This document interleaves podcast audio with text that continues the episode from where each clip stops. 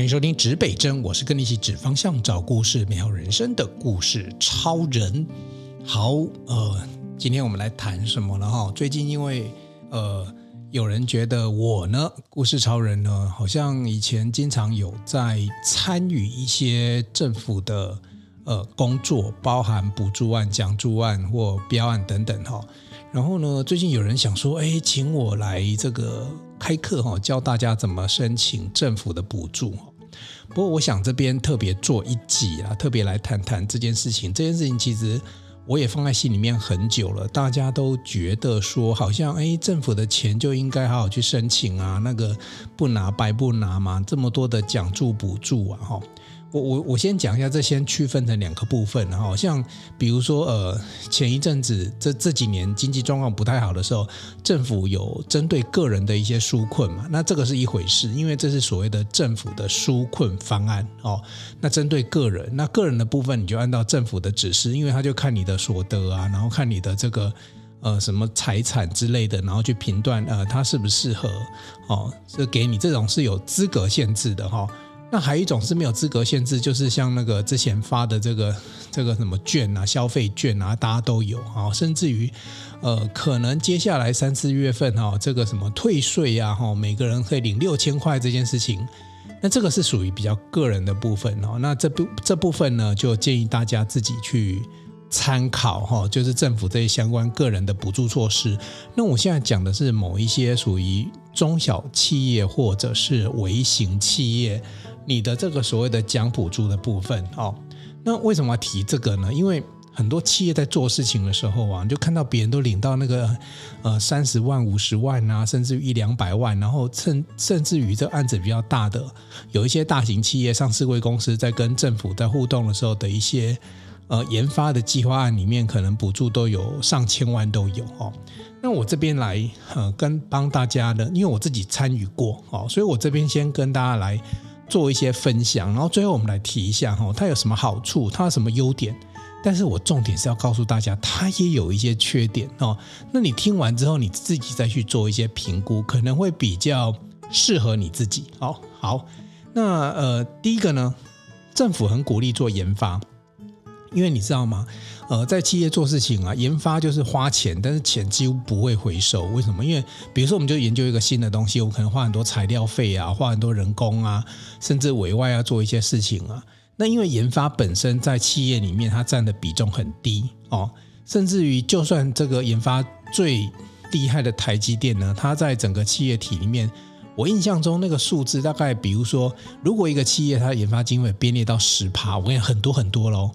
哦，很多了，就是年度预算里面如果编到十趴，那很多的企业，尤其是中小企业，那我们更不要讲说什么一般的店家店面啊，谁会去做什么研发，花什么钱，对不对？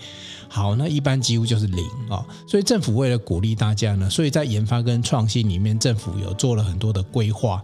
那各位经常听到的中小企业经常听到的就是类似，比如说 SBIR，哦，就是 Small Business 的一个 Innovation 的一个。这样子的一个补助哦，那也有听过一些比较中大型的哈，就比较全国性的，比如说 SIR 哦，然后 SBIT 就是最近新出来的，叫做呃，就是跟地方创生有关系的哦，还有一个像 CBIT，我有点忘记，大概就是几个几大类型哈。可是不管是什么类型，那你说为什么要分那么多类？因为它是针对不同的族群，比如说它有时候是针对中小企业。哦，那有些是针对微型企业，然后有些是针对专门在做地方创生的事情。哦，那有一些是真的在做一些呃产品的升级等等。好，那这个细节我不讲，因为你去网络上你都找得到。哦，那我现在给大家一个一些观念啊，或者说我的一些经验的总整理。哈，那呃第一件事情呢，就是呃我我最后会告诉结论，结论就是。呃，结今天的结论就是，请大家自己评估。你如果你是一个中小企业主，哦，你真的需要，或者是你真的适合去申请奖补助案吗？哦，这是这是最后我们要讲的结论。那我今天会针针对三个 part。第一个 part，我们现在讲优点。好，我们先说一些好话嘛，哈。其实政府哈，其实我们不管哪个时期的建政府，或者是哪个党派的政府，这些事情都在做。哦，那你也可以讲一些比较。直白的话哈，因为哦，就是因为都是选民嘛哈，所以只要照顾好选民，就会有选票，这是不管哪个政党都会发生的事情。但是我们比较客观的来讲话，其实只要呃台湾的企业能够好好的发展，那我们的经济实力就好嘛。所以就就呃正确的方向来讲哈，就是正面的方向来讲的话哈，政府补助企业，然后你产生一个新的产品的研发，或者是完成一些专案，然后甚至我们讲有会有一些标案哦，就是中央政府和地方政府的一些标案。这些其实都是呃政府跟民间合作的一个共同的成果，所以这件事情其实基本上我们应该是鼓励的哦。那有哪一些优点呢？第一个，对我现在讲是对中小企业，那对政府有没有优点？这另外一件事情啊。对中小企业来讲，第一个你当然就会，我觉得最简单的就会获得这个资金的补助哈，因为政府最主要还是从钱来补助你哈。可是我先我先讲一件事情，就是说。你如果以为从政府拿到钱，这个观念就错了哦。现在政府呢，大部分的补助外呢都不会去补助资本们哦。一般我们讲说，我们在编列预算有所谓的经常门跟资本门哦，也就是说你在做一些所谓资本采购的时候啊，你在尤其是政府现在已经不会去做一件事情，就是你买机器哦，比如说我家要买电脑哦，按政府你给我钱让我去买电脑哦，基本上他已经不再做这件事情了。更何况是说，好，你要做一件事情，我给你一百万，对不起哈，呃，大家一定要抱持一个一个比较正确的观念，就是政府不会平白无故给你钱。好，我们不要讲这个，呃，不要讲说政府不会平白无故给你钱。我跟你讲，就一个最简单的道理，叫做天下没有白吃的午餐哦，任何人不会平白无故的去接受到哦别人的这个。这个赞助啊，补助啊，那你说，哎，那个网红 KOL 什么赞助，那是一回事，那就小额嘛。那我说，呃，那人家也很认真的去做内容，才会有人懂那样，所以不会天上掉下来一笔钱哦。这一点一定要先让大家很清楚这个概念哦。那再过来呢，政府呢，他也你说，那我要买东西，那政府你补贴我，现在几乎也很少去针对你买，比如说我现在。比如说我 Podcast 买到设备，政府不做，这个也政府也不太会去做。那你说，那政府怎么样去跟你做？嗯，这些所谓的资金资源上面的互动呢？就很简单，第一个你要针对你的想法哈，针对他的规划里面写出一个计划来嘛哈。然后第二个呢是你的资金资金的运用哈，你要列出一个预算表。那现在在所有的政府的补助案，我们讲讲补助案哦。那大部分都有一个方向哦，就是一人一半哦。你你概念上来讲，就比如说我今天企业想做一个研发的专案，那我整整个计划规划下来大概是一百万。正常来讲，你要去花一百万，对不对？好，那如果有这个参与这个补助案，你有可能只花到五十万哦，政府补助你五十万哦。这概念上是这样子哦，所以请大家千万不要有一个错误的观念，以为我写计划可以政跟政府拿到钱。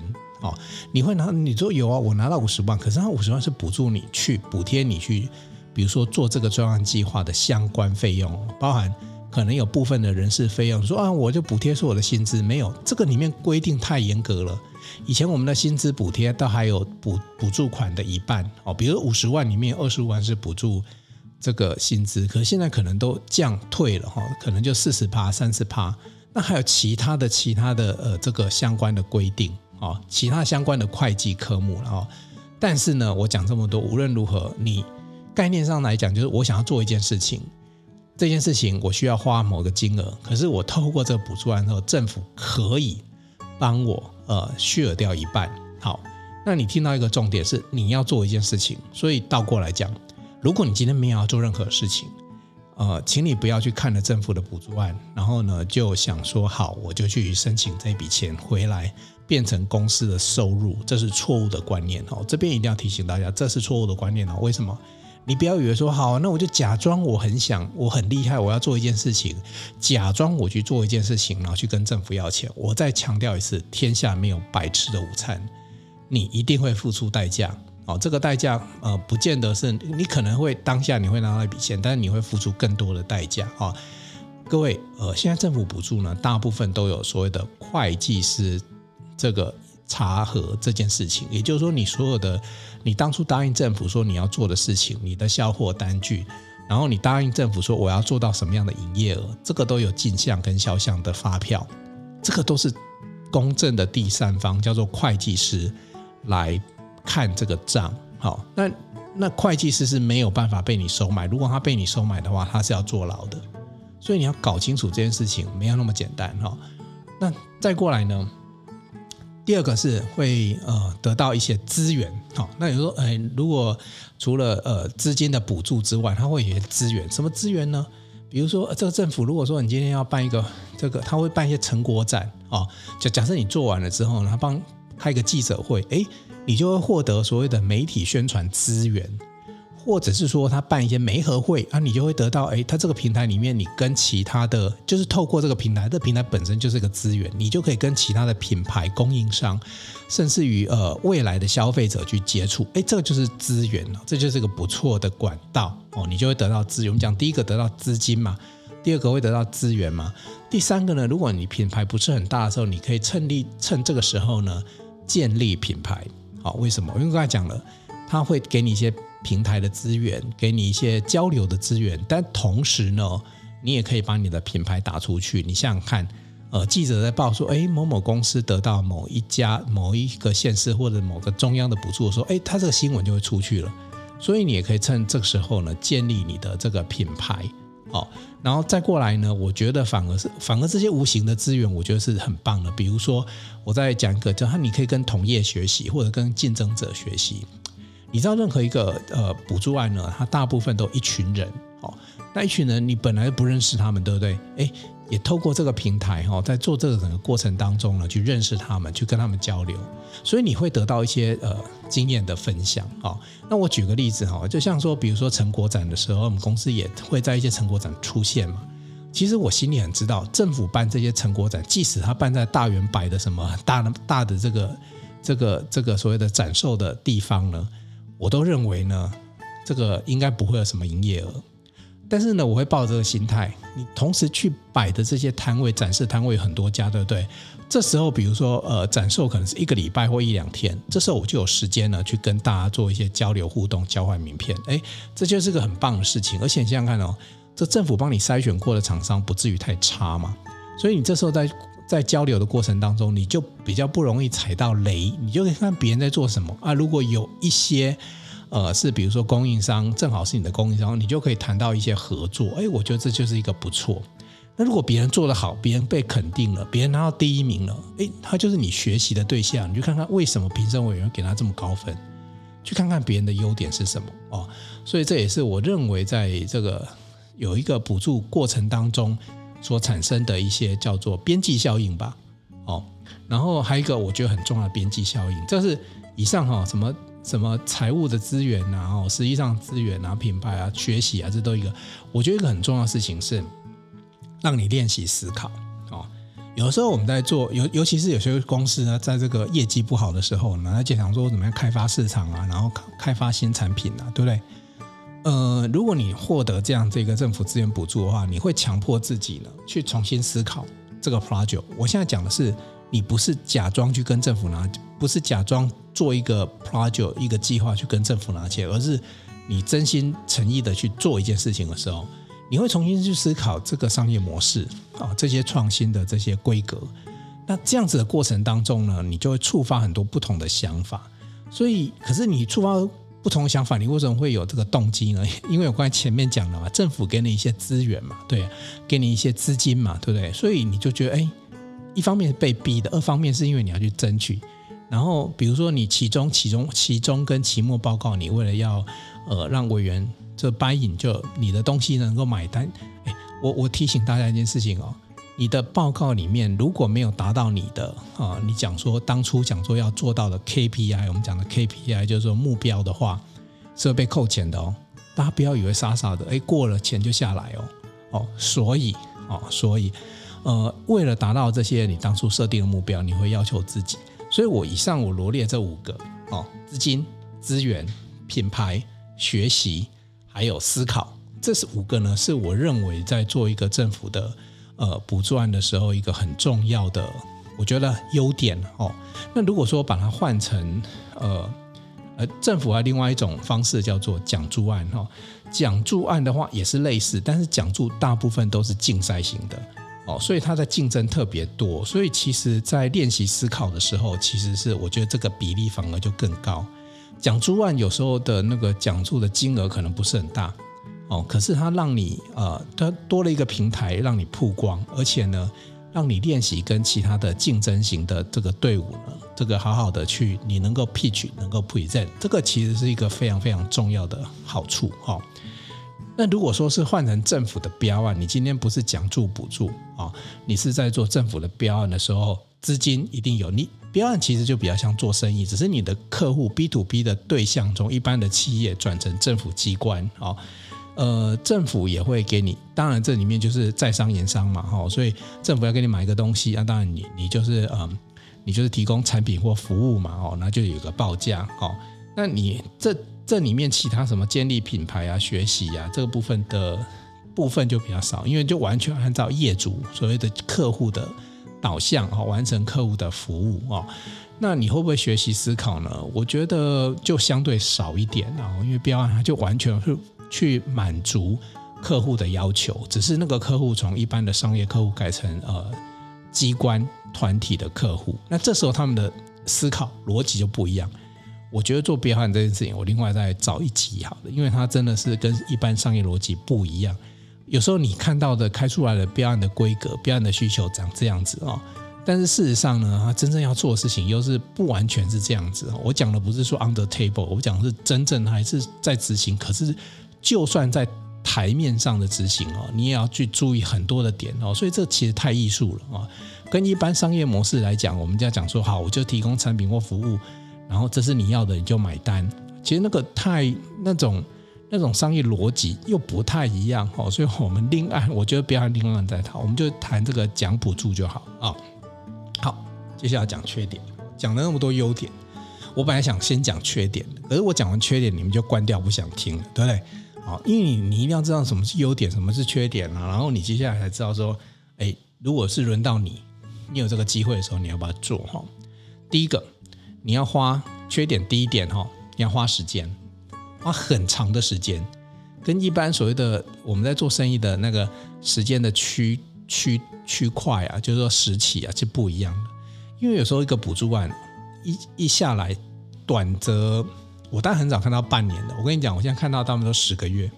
那你说为什么十个月不是一年？为什么不是一年半哦？原因很简单，政府在做这个这个补助案的时候，一定编预算嘛，年度预算嘛。各位，年度预算就是从年初执行到年尾嘛，年底嘛就要结束嘛。那为什么是十个月？总要有头尾吧？就是，哦，就算一月就公告好了，那你十月你全部都简报完了，你还要两个月做核销啊，然后做 paperwork 啊，然后才能够在年底的时候确定这一笔这个预算是发出去的，发出去的。所以呢，一般来讲就很妙，你不管大案小案，它就是区间就大概是十个月。用年度预算为单位，不过也有一些比较大型的预算，像我参与过五六千万这样的预算的话，它的执行期程就会拉到两年，就会跨会计年度了。可能有时候是两年，有时候会三年，那就看你的计划如果很大的话，它的花的时程就很长哦。但无论如何，你想看，随便你做任何一个产品或服务啊，你服务这个政府这个客户，一服务就是十个月，超过十个月啦，十个月是他公告到。呃，结束嘛？可是事实上你，你你前面的准备加后面的结案，其实超过一年。所以你想想看哦，如果今天政府有一个补助案哈，那你可以拿到一百万的补助哈。然后，可是一百万的补助通常是两百万规模的计划。按你我们讲一人一半嘛哈。啊，政府假设给你给到满哦，还有一个很重要的观念哦，有时候你去申请过了，并不代表你会拿到。比如说两百申请一百，你不是并不一定你会拿到一百对。他会看到按照你案子的特性啊，或者说呃评审委员的想法，会给打折扣的，会有九折、八折、七折、六折，甚至五折的。你可能只拿到五十万，可是你还是要做你刚刚讲的事情啊，因为你的计划里面代表你公司要执行的事情，你是政府来推你一把，那你不能说我政府补助没过，我我我公司就不不不做这些事情，没有啊。所以政府他给你五十，但是你还是要做到两百的效果，这时候你就要评估哦。你要小心哦，你要做两百效果，你的你的投资效你的投资效益，你的成本放下去的时候，那政府给你的补助案，哎，到底合不合你的原本的商业逻辑？哦，那第一个我们讲的是说，花的时间很长，为什么？因为这个文书工作，然后最后的这些结案工作，花的时间太长，所以引申的第二件事情叫做缺点。第二个缺点叫做文书作业非常的多。平常有时候我们跟客户啊，在做一个，比如说三三五十万哦，甚至于八十万、一百万案子啊，我们最多就是一纸合约。那我的合约很简单，就是大概就是两三页，然后大家谈妥了哦，然后双方议价完毕，签个约就开始做了。啊，我们就分三期付款，大概模式模式是这样子。那跟跟商业客户比较麻烦的是那个前面那个 initial 的刚开始的时候的那个过程哦，因为嗯，客户他决定要不要花这笔预算的时候，他当然其实是评估是呃你过去的实际，还有你你你能不能做出这些事情，然后还有你能不能达成他的一些想法。我们讲业主的一些目标嘛，对，那。那其实这这来来回回哦，沟通了不起是一两个月的事情了。那一般来讲，就算拍片来讲好了，那拍摄过程也了不起，也是三个月的事情。然后最后剪片，我跟你讲，半年都应该把事情结束掉。而且你半年做的这一只袋子啊，可能就是价值三百万。可是呢，在做政府补助案的过程当中呢，那个文书处理的过程，我看第一个时间已经拉长到十个月，对不对？然后第二个呢？你刚开始的时候，你要去做简报，去争取你成为合格的补助人嘛？那你就要写很多的资料了。有时候可能五页、十页是最基本的嘛，哈，这是第一波。因为现在政府也是都在简化这些作业。可是你真正在签约的时候，那一本计划书厚厚的，我跟你讲不夸张，那就一两百页。我每次都觉得写补助案好像在写写一本论文，就是在写一些呃，在写一份硕士论文这样的概念，因为他从背景，你从背景就必须开始研究，然后整个市场的分析，哦，然后巴拉巴拉，反正就是整个背景，然后到你要做的事情，然后详述，然后规格，然后你要怎么做，哦，然后接下来查核点，哦，什么时候要查核什么项目，然后哪些人在做什么项目，然后我最讨厌的是人月，就是什么叫人月，你知道吗？因为一般我们就讲一个人做一个月嘛，就一人月嘛，哦，可是有时候在计划里面呢、可能这个总经理负责在这个计划里面，他不是完全。投入嘛，他可能投入半个人月或者是什么，呃呃零点三个人月哦，零点三个人月概念上来讲，就是他是领这个计划，他是领这个三分之一的薪水月薪哦，那但是计划他也只做三分之一，那这时候就要去兜那个数字哦，这个数字其实就兜很久，为什么？因为你必须整个 total 起来呢，正好这个，比如说你有五个人参与研发计划，那每个。正常来讲，比如说啊，那如果五个人每个月都投入，那每个月就是五个人月嘛，哦，那如果一呃十十个月下来就是这五十个人月嘛。可是有时候你这样子去去均摊这些人月的时候，可能又不是这么一回事，可能可能我只要花三十个人月而已。所以怎么样去分派这些工作，然后这些人在每个查核点他负责什么项目，然后他的权重，我跟你讲，算这个东西哦。是我个人认为很头痛的地方，这是很数学的事情。那这些事情跟你执行计划有没有关系？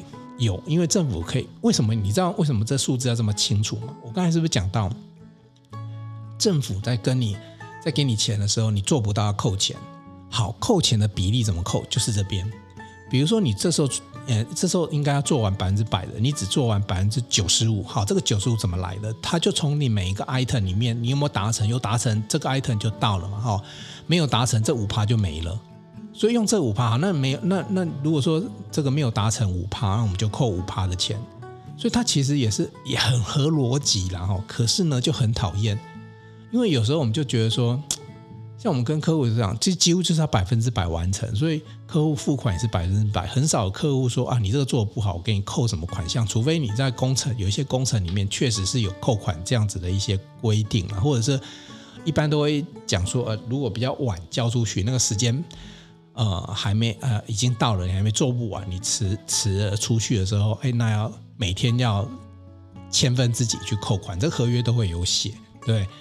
那可是呢，这个这个政府就不一定哦，就是说，哎，你时间到了，对不起，你没有补交的机会了哦，没做到好就扣哦。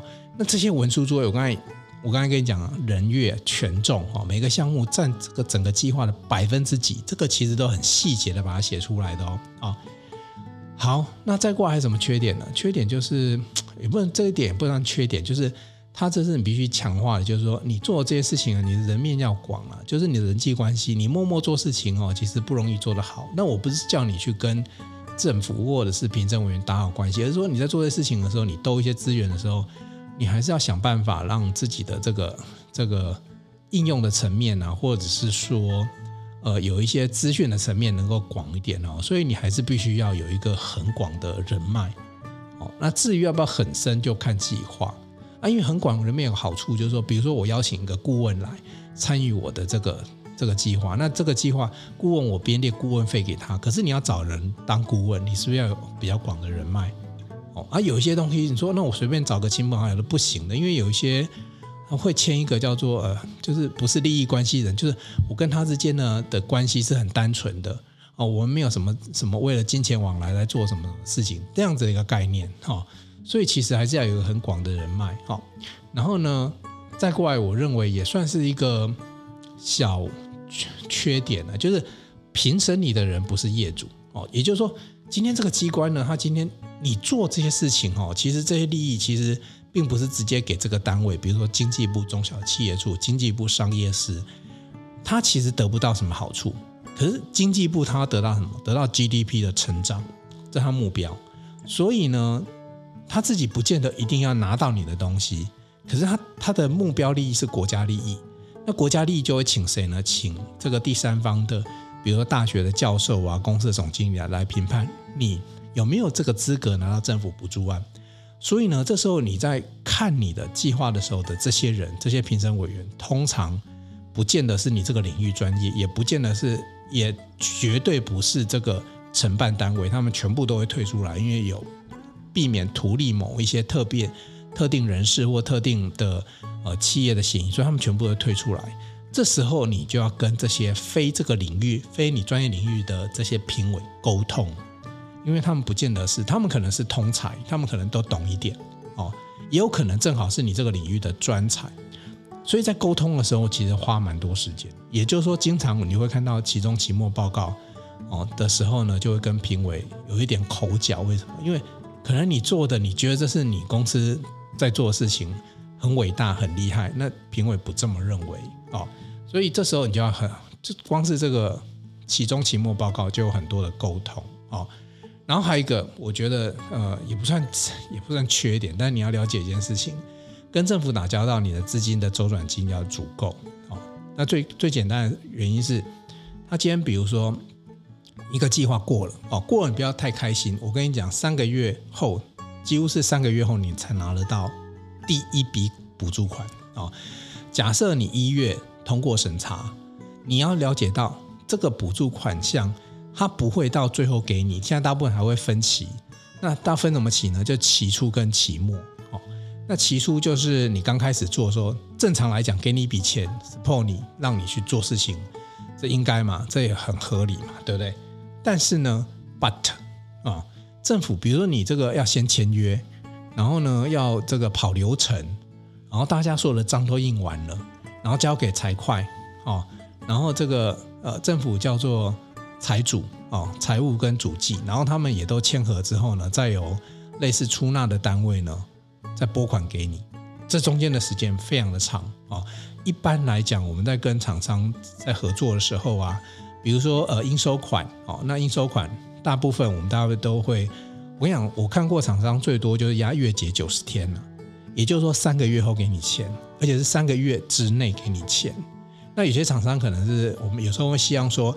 呃，财务灵活运用一点哦，这个你我们提供个产品或服务之后呢，虽然没有马上拿到钱，可是可可是也不要月结超过三十天，也就是说这个月的货款下个月我可以请款请得到，这是正常的流程。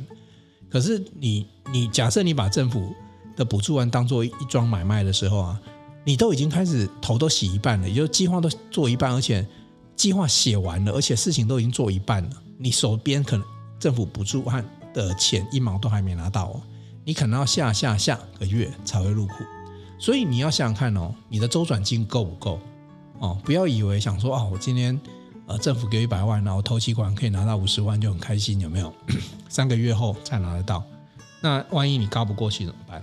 哦，因为你你研发嘛，研发你自己要先有成本投入嘛，对，那你还有自筹款嘛，哦，好，所以我讲的大致上这五个五五个也不算缺点啊，五个疑虑了哈，叫做花的时间比较长，最少半年十个月以上啊，文书作业多啊，人际关系也要广，然后呢，你必须说服这些不见得是你这个专业领域的评委，哦，然后再过来呢，资金，我觉得最关键是你的公司的周转金够不够。让你去申请，呃，并且在这个计划里面活下来哦，在这个资金的应用方面，自己要小心哦。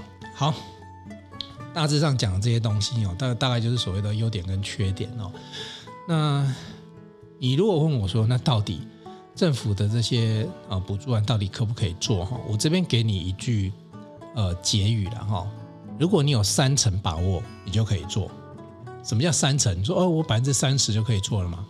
我的三成指的是哪三成呢？第一个成熟，第二个成功，第三个成果。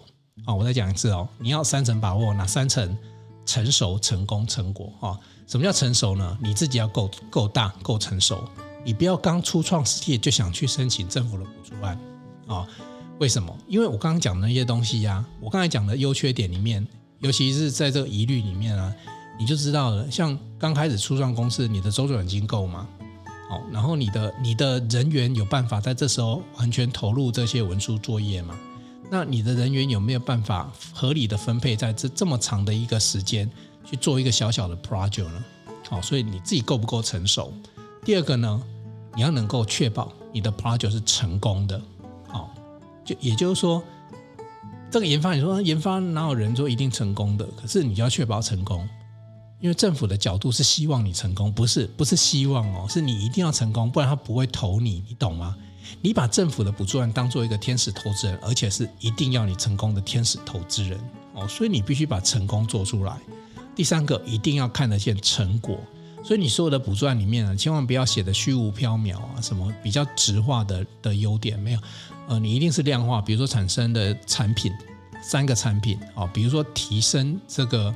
呃呃，营业额啊、哦，这个一百万，哎，你不要讲了一百万就一百万，一百万要有发票，你要有佐证啊，哦，然后有有一些东西是你要合约啊，所以你必须这东西是很具体的成果哦，所以我在讲，你自己要成熟，你要确保这个计划是成功的，而且你必须能够产出成果，你有这三层的把握，我觉得你就可以往下走了。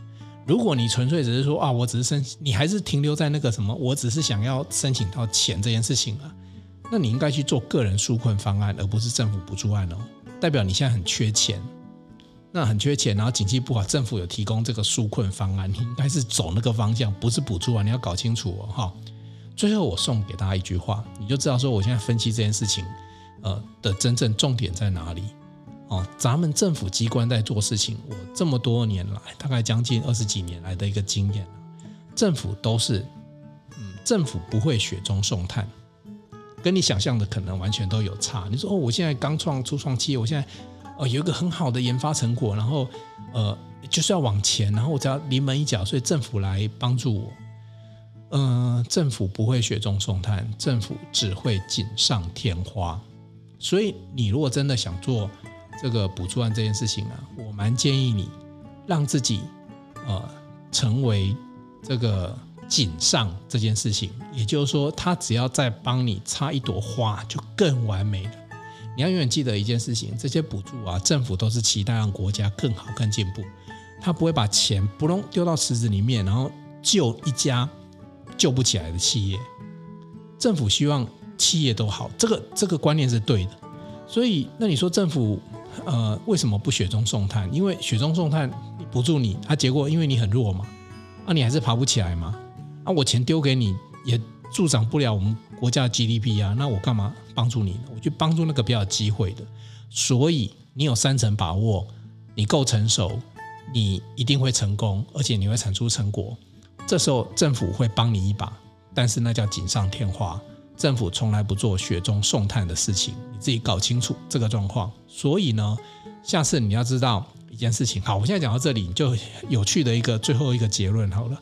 政府只会锦上添花。好，你你已经是锦上了，你已经非常的光门光耀门楣了。请问你，你还需要去申请政府的补助案吗？你做你的商业模式都来不及了，你为什么还要去花十个月时间，然后去写那么多 paperwork，然后跟不是你领域的这个委员在那边呃唇枪舌战，花那么多心思在上面呢？所以这是这不就是一个很有趣的一话题吗？好，所以其实呢，最后。简单就做这样的一个结论给大家。其实我没有鼓励或者是阻止你去做申请这政府补助，但是呃，如果你听完这一集，你大概就心有戚戚，你就知道你自己适不适合去做这件事情了。好，今天我们的节目就到这里。东南西北指方向，找故事真人生，指北生与你一起美好你我的人生。我们下一集见，拜拜。想与故事超人分享你的心情吗？